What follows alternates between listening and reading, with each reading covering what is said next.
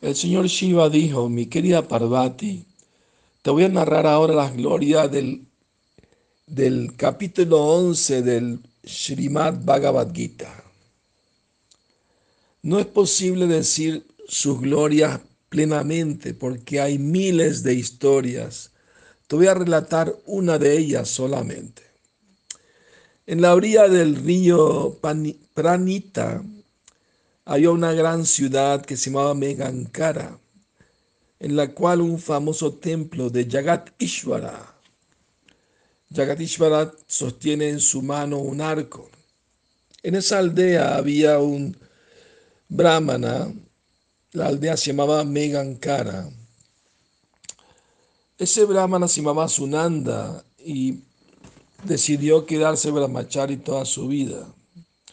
Sunanda se sentaría enfrente de la edad del señor Jagatishvara y recitaba el capítulo 11 del Bhagavad Gita y recordaba la forma universal del Señor.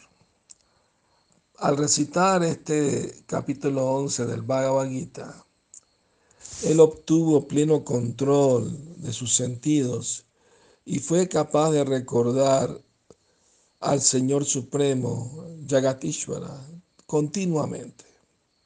Una vez, este Brahmana puro Sunanda se fue en un viaje a lugares sagrados a la orilla del río Godavari.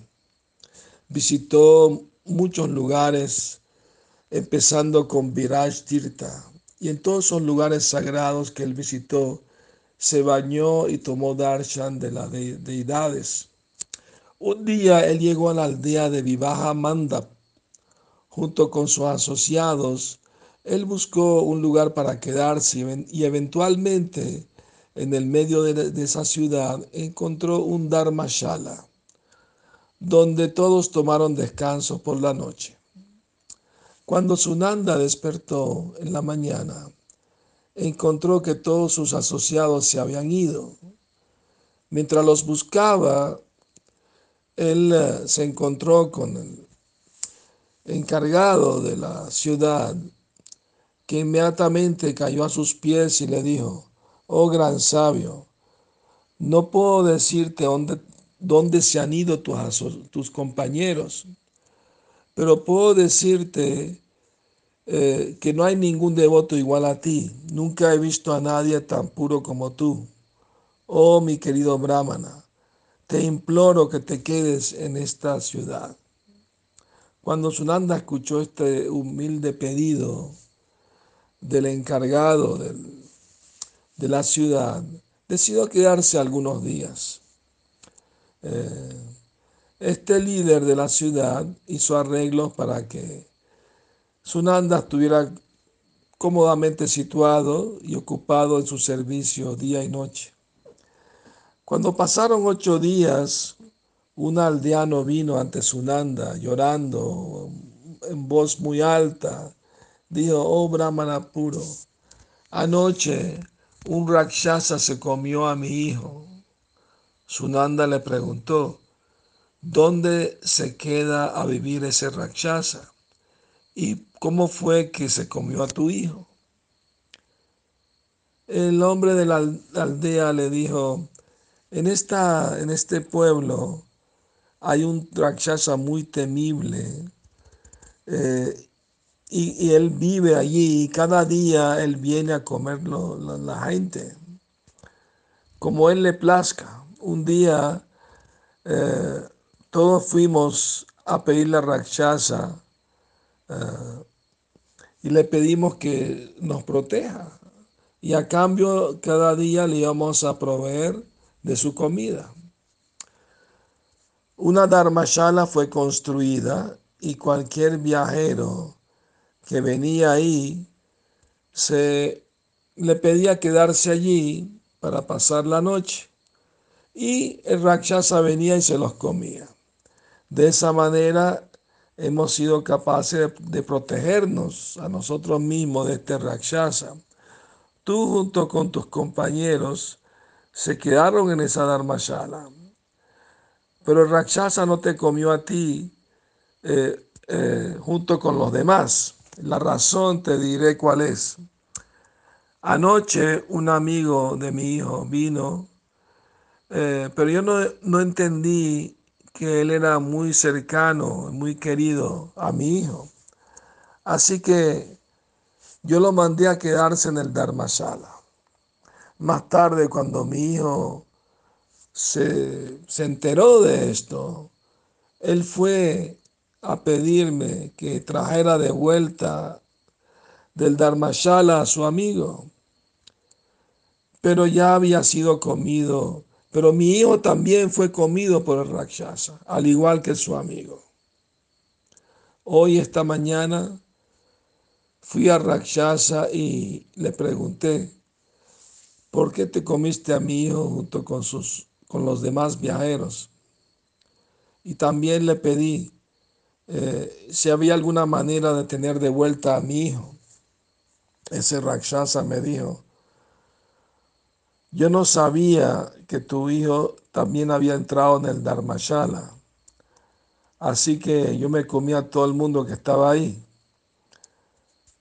En cuanto a que lo puedas tener de vuelta, eso será posible únicamente si yo me libero de este cuerpo horrible de Rakshasa, lo cual será posible únicamente por la misericordia de una persona que recita el capítulo 11 del Bhagavad Gita diariamente. Y entonces eh, Continuó Rakshasa, ahora mismo se está quedando un brahmana en esta ciudad que, se quedó en el Dharmashala, pero yo no me lo comí, porque él recita diariamente el capítulo 11 del Bhagavad Gita. Si él lo hace eh, siete veces y entonces me salpica con agua, yo seré capaz de liberarme de esta maldición de tener este cuerpo de Rakshasa.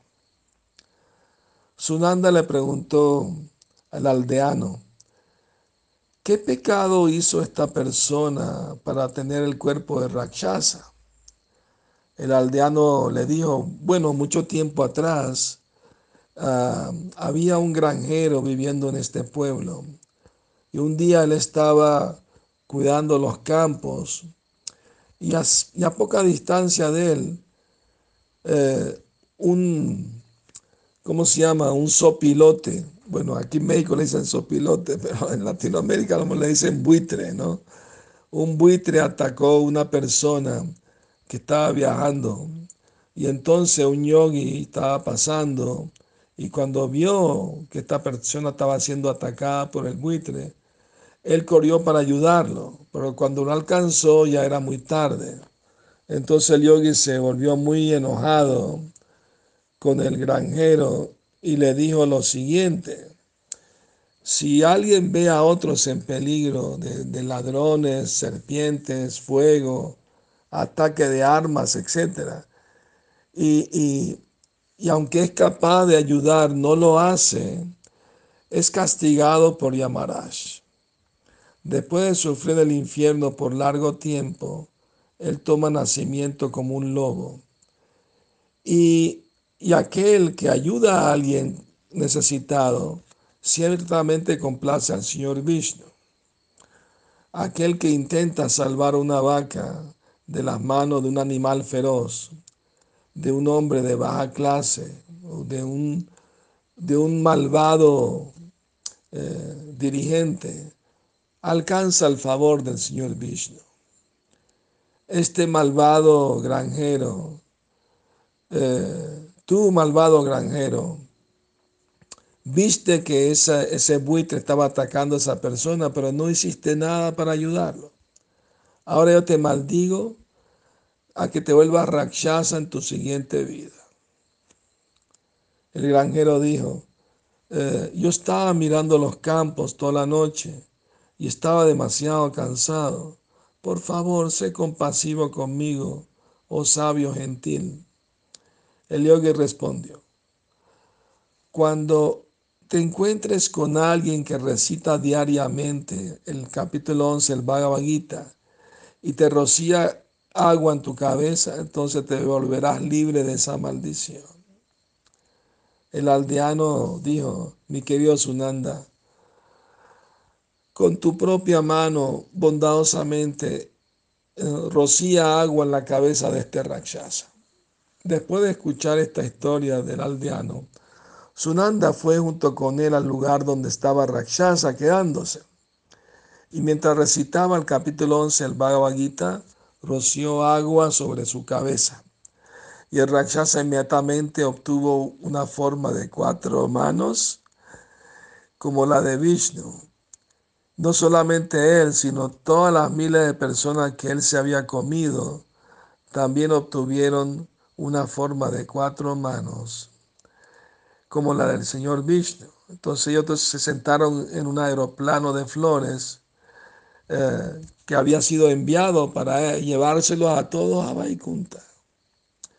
Viendo estos acontecimientos asombrosos, el aldeano preguntó a Rakshasa cuál era su hijo.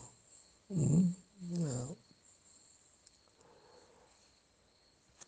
el Rakshasa empezó a reírse y le dijo, que uno de esos miles de bellas personas sentadas en el aeroplano trascendental dijo, mira, aquel es tu hijo. El aldeano le preguntó a su hijo que viniera, le pidió que viniera a casa con él. Escuchando el pedido de su padre, el niño sonrió diciendo, mi querido padre, muchas veces eh, has sido tú mi hijo y ahora eh, yo soy tu hijo.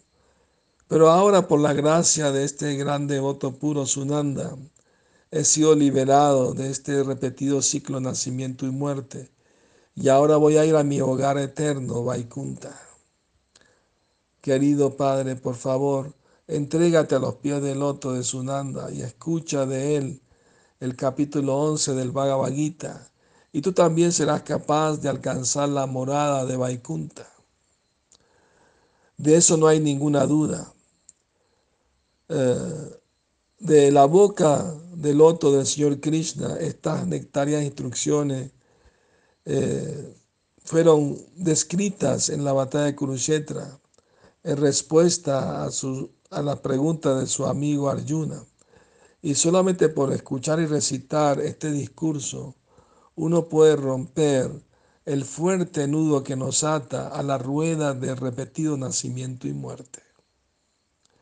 El Señor Shiva dijo, después de hablar estas palabras llenas de sabiduría a su Padre, junto con los demás almas afortunadas, fueron a Vaikunta y su Padre se aprendió el capítulo 11 del Bhagavad Gita del, del sabio Sunanda y muy pronto también él alcanzó la morada de Vaikunta. Ya, que tengan feliz noche y sueñen con Krishna.